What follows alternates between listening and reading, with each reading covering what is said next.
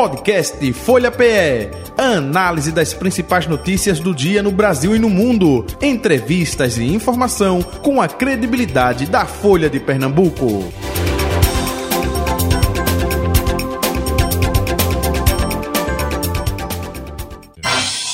Folha Política. Folha Política, quarta-feira, 9 de agosto de 2023. Recebendo em nosso estúdio o deputado estadual do PL, Renato Antunes, com a gente a partir de agora. Deputado, bom dia, prazer revê-lo, seja bem-vindo. Bom dia, Jota, bom dia, Betânia, bom dia a todos os ouvintes, aqueles também que nos assistem né, através das redes sociais e internet. É um prazer voltar aqui à rádio, falar com vocês um pouquinho sobre a política pernambucana e as notícias. Betânia Santana, colunista de política da Folha, bom dia. Oi, Jota, bom dia. Tem protesto dos motoristas de novo, né? Parou motoristas de, de ônibus. Foi, agora na Guararapes. É? É, vamos esquentar então também por aqui, né, Jota? É esquenta lá fora e esquenta aqui dentro com notícias mais políticas. Não sei, vai depender do deputado aí, ah, né? Ele, pode, à disposição. Sempre. deputado, vamos... que a gente conversa e sem papa na língua, é fala a realidade dos bastidores que está acontecendo na política. Perfeito. É, vamos começar com esse entendimento, né? É, parlamentares, é, governo, com relação à alíquota do ICMS é, depois do diálogo, da conversa. Opa, é justamente esse o objetivo, né? Diálogo e conversa, né? Eu acho que isso é que pauta o Poder Legislativo, é conversar e chegar a um entendimento. É, falar sobre aumento de imposto, ninguém quer falar, é uma matéria ruim. E ela não pode passar na casa sem o devido debate. E isso o Poder Executivo, através do governo Raquel Lira, chamou os deputados, chamou os líderes de governo, de oposição, os líderes de bancada, das principais comissões, para que a gente pudesse debater essa temática antes de chegar ao plenário. Falar de imposto dá arrepio na alma, mas a gente precisa esclarecer a sociedade pernambucana o que é esse pacote que vai vir. Não trata-se apenas de aumento do ICMS.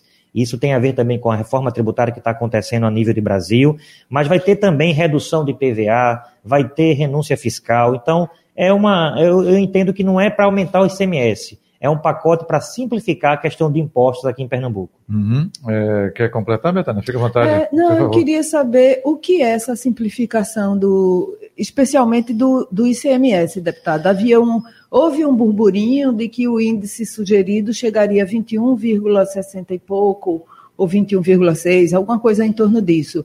E que, e que outros estados do Nordeste, acho que Pernambuco e Paraíba, só que ainda não definiram. Finalmente, qual era o percentual sugerido inicialmente e o que foi que, que eu sei que vocês negociaram bastante para dar uma reduzida também, né? Betânia, é importante esclarecer a quem nos escuta. É, a questão da, da, do aumento do ICMS é algo que já vem sendo discutido no Brasil desde o ano passado. Quem acompanha Renato Antunes sabe que nós somos contra qualquer tipo de taxação, imposto que possa onerar, que possa, infelizmente, né, desaquecer a nossa economia. No final do ano passado, todos os estados do Nordeste e alguns estados do Brasil fizeram seus ajustes de 18 para 19, para 20 para 21, prevendo o que está acontecendo agora. Com a reforma tributária, né, o valor que vai ser repassado para os estados, a base de cálculo vai ser o que foi arrecadado em 2024 e 2028. Se isso valesse hoje, Pernambuco seria um dos estados da federação que menos receberia repasse do governo federal. Então, o aumento do CMS hoje, na verdade, é uma correção para que Pernambuco não seja penalizado nos próximos 50 anos. Então, isso tem a ver também com equilíbrio de contas, com ajuste fiscal e com responsabilidade administrativa. Então, não é simplesmente aumentar o ICMS, é dar condição para que Pernambuco possa manter sua arrecadação e possa ter aporte do governo federal com a nova reforma administrativa, é, tributária, de maneira que a gente não sofra condição de atrasar até folha de salário. O que o senhor está dizendo é que não haveria outra alternativa. Não é haveria. Isso? Inclusive, eu tive com vocês aqui há cerca de três meses e eu falei, gente, esse Pernambuco vai atrasar folha de salário de servidores. Pernambuco vai parar serviço público, porque não há equilíbrio nas contas. Né? O Estado, como foi repassado com aquele paraíso fiscal que foi plantado, que foi imaginado, que foi reportado, não era verdade. Vocês lembram que eu falei aqui ao vivo na rádio que a gente não teria condições de pagar folha. E a realidade e a conta chegou. Então, aumentar o ICMS de 18 para 20 não é simplesmente aumentar para que o contribuinte possa ter mais né, peso na hora de comprar, na hora de vender. É simplesmente dar condição para que o Estado possa sobreviver pelos próximos 50 anos. Mas qual foi o equilíbrio que o governo do Estado e a LEP propôs? Olha, vai ter o aumento da alíquota do ICMS. Mas qual o ganho para a população? E aí a gente começou a pensar o que, que poderia ter de contrapartida. E a primeira contrapartida importante que todo né, cidadão que tem carro é que a partir do próximo ano, Pernambuco, infelizmente, tinha uma das alíquotas maiores do Nordeste. 4,6% de PVA. E essa alíquota vai reduzir para 2,6%. Então, a partir de janeiro de 2024, todo cidadão pernambucano vai pagar menos no seu IPVA.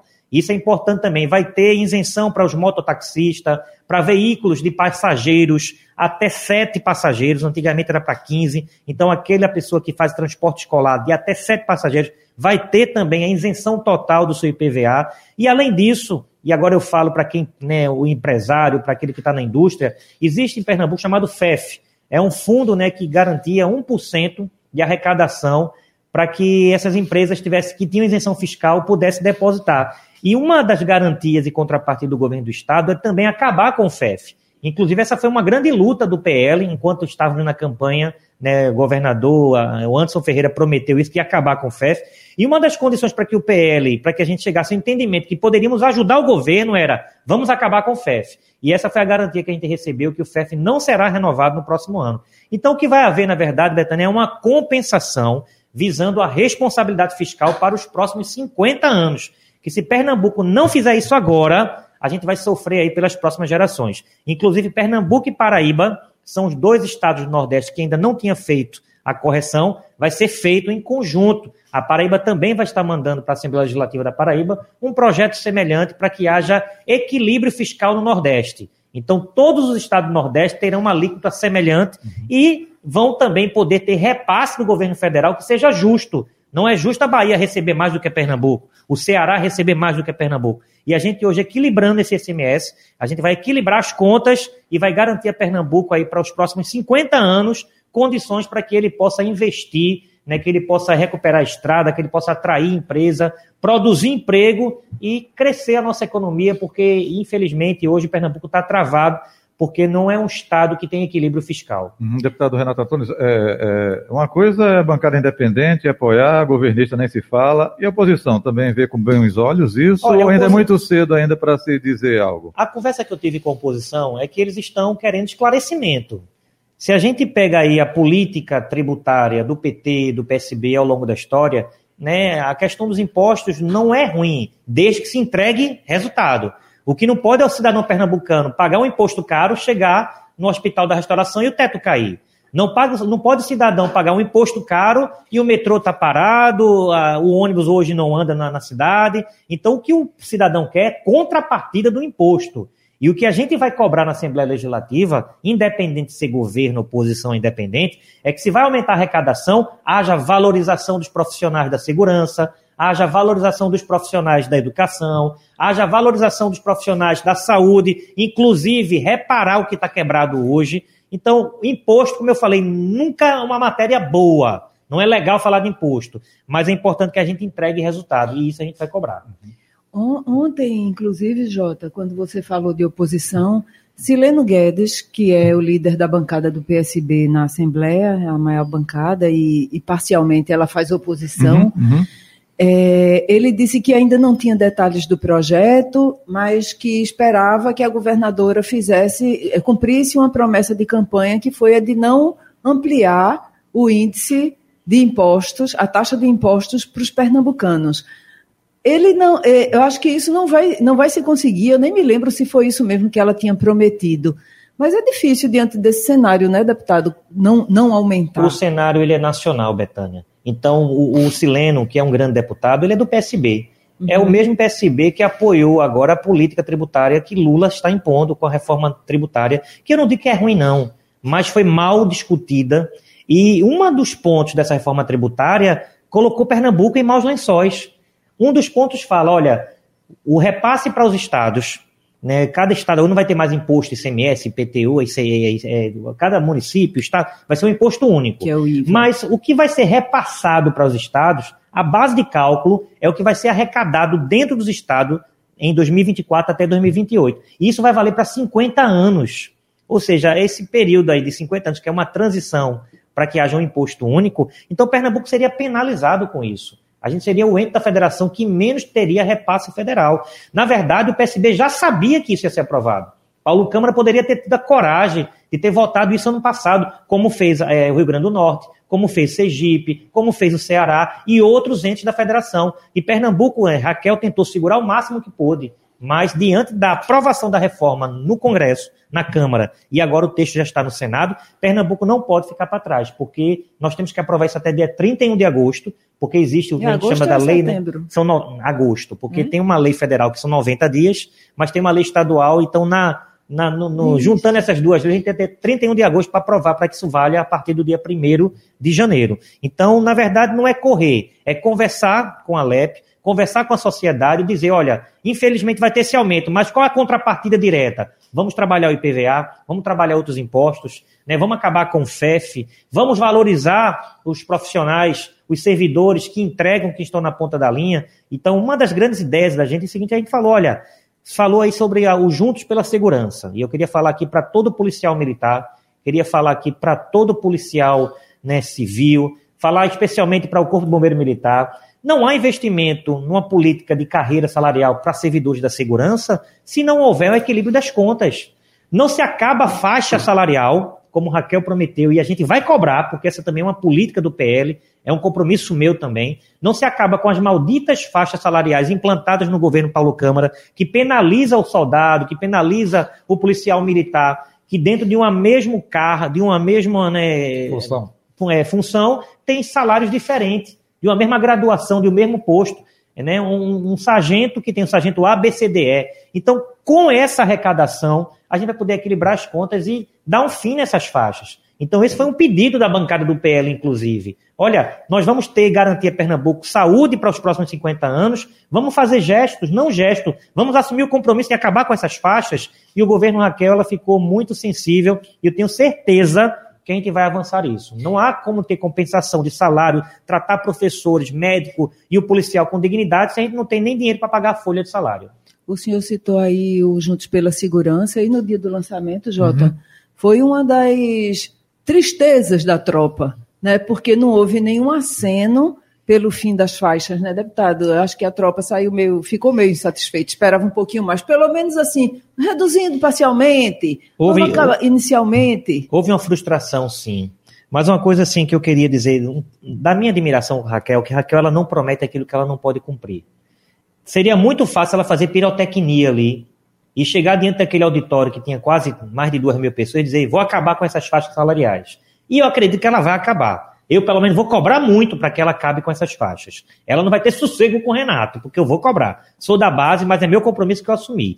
Mas ela não poderia chegar e dizer, vou acabar, porque ela não teria condições. Ela não tem dinheiro em caixa para acabar, porque o impacto na folha é muito grande. É da ordem de quase 20 milhões mês para acabar com essas faixas. Mas como é que ela acaba com as faixas? E aí vem esse projeto agora de ajuste do ICMS, de equilíbrio das contas para os próximos 50 anos, e agora o Estado vai ter condição de investir, porque precisa investir, mas também de manter seu servidor público. A gente não pode retroceder a 1990, Jota, não sei se você lembra, Pernambuco né, não pagou o servidor. Lembra lá, no último ano do governo Miguel Arraes, eu, era, eu tinha 10 anos de idade, mas a gente estuda política, lê a política, e a gente lembra como o Estado parou. Servidor público é essencial, gente. Precisa do servidor público na escola, precisa do servidor público no hospital, precisa do servidor público que garanta segurança. E para manter o serviço público, para manter o serviço essencial, precisa arrecadar. E Pernambuco, infelizmente, com essa reforma tributária de Brasília, iria ser penalizado. Então, esse ajuste hoje, por mais doloroso que seja, ele se faz necessário na medida que haja as compensações. E uma dessas imediatas é o IPVA, que vai trazer alívio também para muito pernambucano que tem seu carro, né, que precisa do seu carro para trabalhar, para ir e vir, e isso é um compromisso que Raquel assumiu e nós vamos cobrar. Então a alíquota vai passar para 2,4, vai ser uma das menores do Brasil, inclusive, dar condição para que o pernambucano possa andar com seu carro e ter dignidade. E essa necessidade de alinhar com o governo da Paraíba, que também é um ponto positivo, né, deputado? Porque evita que os investimentos e os emplacamentos também saiam para o estado vizinho, né? Você foi muito feliz, Betânia. Isso fala de incentivo fiscal. Quando a gente tem um estado que ele tem uma alíquota menor, ele vai atrair investimentos. Mas a Paraíba também a gente fez conta, a gente pensou em manter os 18 e talvez a gente ser compensado com mais investimento em Pernambuco, mas isso não ia acontecer. Então, quando a gente aumenta junto com a Paraíba, a gente equilibra o Nordeste. Então, o incentivo fiscal agora não vai ser por quem paga menos imposto, é quem dá mais condição de infraestrutura. Porque para uma, uma empresa grande vir para cá, poxa, para o cidadão que mora aqui em Pernambuco, a gente não está preocupado se o cara vai pagar 17, 18, 19, não. A gente quer saber se vai ter estrada para escoar mercadoria, mercadoria, se a gente vai ter porto, aeroportos em condições, se, vai ter se a gente água. vai ter infraestrutura, água, energia, porque é o que a gente fala de desenvolvimento social sustentável. É a empresa produzir, mas ao redor daquela empresa vai gerar riqueza. É o que vai acontecer com a implantação da Escola de Sargento das Armas. Quando vier para cá, vai ter riqueza ao redor. Então, são projetos que visam economia, mas também que têm trabalho e cunho social. Inclusive, deputado, o senhor citou agora a Escola de Sargentos. Havia uma audiência prevista para a próxima terça-feira, dia 15. Ela está mantida? Qual é o, a orientação? Dia agora? 15 de agosto, nós faríamos uma audiência pública né, com a presença do ministro da Defesa, José Múcio, com o comando do Exército, para explicar à sociedade pernambucana o que é a Escola de Sargentos das Armas. A maior escola militar da América Latina. Mas não só isso, 1,8 bilhão de reais investido em Pernambuco. Né, uma escola que ia trazer um impacto econômico, social muito grande para aquela região ali, de Araçoiaba, Brei Lima, Paudalho, Camaragibe, São Lourenço, iria impactar porque é uma escola que funciona com 2 mil alunos, e aí você entende que além de 2 mil alunos, você tem família, você tem instrutores, e ia ter um giro na economia muito grande, mas também que tem impacto ambiental. Então, a audiência pública, a destinação era discutir o legado social, econômico, mas também ambiental. E estava marcada para dia 15 de agosto, mas nós precisamos, eu queria comunicar à sociedade pernambucana que essa grande audiência vai acontecer na LEP, coloca aí na sua agenda, 18 de setembro. E eu queria convidar a Folha para estar lá com a gente, para acompanhar, para que nessa audiência a gente possa também ouvir a sociedade. Por que adiamos? Porque dia 15 de agosto não haveria tempo suficiente para trazer o ministro de Brasília, porque houve uma incompatibilidade de agenda, mas mais do que isso, não haveria tempo de escutar a sociedade civil. Nós vamos ter aqui uma, um grupo de trabalho que já foi instalado no governo Raquel Lira, onde 30 representações de diversos órgãos estão se reunindo regularmente. E dia 17, nós estamos com uma reunião justamente para ouvir né, a, a sociedade que milita na área ambiental. Então seria incoerente eu antecipar uma audiência sem antes ouvi-los. Então a ideia é ouvi-los dia 17 e a gente preparar melhor para que a audiência pública ela possa trazer esse caráter elucidativo, trazer clareza, trazer entendimento do que é esse grande empreendimento que vai trazer, sabe, Betânia, muitos investimentos para Pernambuco e vai trazer um legado muito importante para aquela área na parte de infraestrutura, escola, creche, né? E eu tenho certeza que a gente, inclusive, pode instalar um novo polo em Pernambuco. Pernambuco é conhecido pelos seus polos, né? o polo gesseiro, o polo farmoquímico. Ali vai virar um polo educacional. Pode escrever o que eu estou falando. Né? Grandes, né, é, outras grandes universidades vão querer se instalar naquela re, re, região e a gente vai trazer investimento para aquela região tão importante de Pernambuco. Essa, essa escuta, Jota, se me permite, uhum. é, da sociedade civil não, não estava prevista, né? Porque foi uma sugestão do, de quando vocês se reuniram na comissão, que até Dani, a deputada Dani Portela sugeriu, o deputado João Paulo Exatamente. E, e a, gente, a gente ouviu, por isso que eu falo, a gente, a gente, a gente tem partidos diferentes, ideologias diferentes, mas o debate tem que ser republicano. A gente. Foi uma sugestão, inclusive, da deputada Dani Portela, Renato, chama. E quando a gente chamou, havia esse impasse. Então, se é para ouvir, vamos ouvir, não vamos fazer de conta. Eu não quero fazer uma audiência pública que venha o comando do Exército e passe uma hora falando e ninguém tem direito à fala. É, o Exército vai expor o projeto, infraestrutura, mas eu quero dar tempo para que a sociedade civil possa falar, que os movimentos ambientalistas possam falar. E foi pensando nisso que a gente prorrogou por mais um mês para que a gente possa fazer uma grande audiência. Eu tenho certeza que quem vai ganhar é Pernambuco. Isso, e está confirmado, né? Porque até no encontro que teve com a bancada federal lá em Brasília, é, o comandante do Exército confirmou que vem para Pernambuco. Eu digo isso porque tem outros estados querendo levar para lá, né? Isso, tá. Não é isso? Não tem uma disputa, né? do país, né? Mas nós não vamos perder esse investimento, gente. É, é 1,8 bilhão, mas um legado que é para o resto da vida. Então há essa especulação de Pernambuco perder. Pode perder, mas eu acredito que não, porque há um compromisso do governo do estado nas contrapartidas, inclusive a própria triplicação aí da BR-232 já era uma contrapartida dessa, então de, de, de trazer esse investimento. Então, Pernambuco está preparado para receber a Escola de Sargento das Armas e eu tenho certeza que esse investimento vai trazer muita alegria e muito orgulho para o povo de Pernambucano. É a primeira escola militar do Exército no Nordeste. Até nisso, Pernambuco é pioneiro. É, o ministro da Defesa disse que só não, só não vem para Pernambuco se ele, por acaso, sair do ministério. Agora é rezar para que nessa mini-reforma ele não seja remanejado, retirado. Com todo respeito ao ministro Múcio, a quem tenho muito apreço, inclusive me recebeu em Brasília já por duas vezes. Sempre que ligo, tem a gentileza de atender o telefone, por isso que eu faço questão da sua presença. Mas a escola de sargentos das armas é maior do que o governo de Raquel é maior do que o governo de Lula, é maior do que o cargo do ministro. É um legado para Pernambuco. E eu tenho certeza que Múcio vai brigar por ela, sendo ministro ou não, porque ele sabe da importância desse empreendimento para o nosso Estado. Vamos torcer, então. Vamos né, embora. E eu vou estar brigando, viu? Vamos, vamos, vamos, falar agora de PL, não projeto é, de lei, não, né? Mas Partido mesmo, Liberal, Partido Liberal, Partido do Deputado. Vamos lá. Vamos lá. Como é que está sendo feita a programação? É porque é, tem é, a confirmação da vinda da ex-primeira-dama, não é? Isso, dia Michele 26. Bolsonaro, agora em agosto ainda. Dia 26, é, está prevista, né? Isso. E eu queria dar uma reforçada nisso aí, Jota, porque da última vez que o deputado esteve por aqui, ele tinha, ele tinha, ele tinha nos falado e colocado o próprio nome à disposição do partido para essa disputa à Prefeitura do Recife em 2024, né? Fazendo um pacotão aí de 2024 2026, como é que fica esse cenário nessa circulada também da, da ex-primeira-dama? Olha, Michele tem percorrido o Brasil. Michele, ela é uma, é uma pessoa importante para o nosso partido não o fato de ser mulher, mas a capacidade que ela tem de agregar pessoas. Então, eu já queria fazer um convite a todas as mulheres patriotas que amam o Brasil, que querem discutir o Brasil, dia 26 de agosto, a gente vai estar reunido e a gente espera reunir pessoas para discutir ideias. E quando eu coloquei meu nome à disposição, e hoje, assim, a gente, alinhado com o PL, a gente tem o próprio Gilson Machado, que também está à disposição para disputar a Prefeitura do Recife, é o que eu sempre defendi, Betânia. Mais do que nome, Recife precisa de projetos. Precisa, precisa de ideias. A gente não pode ter aí uma infraestrutura estrangulada que a gente está no Recife, um problema sério de habitação, com mais de 60 mil famílias que não têm onde morar, uma cidade que, quando chove, pessoas morrem e perdem sua dignidade.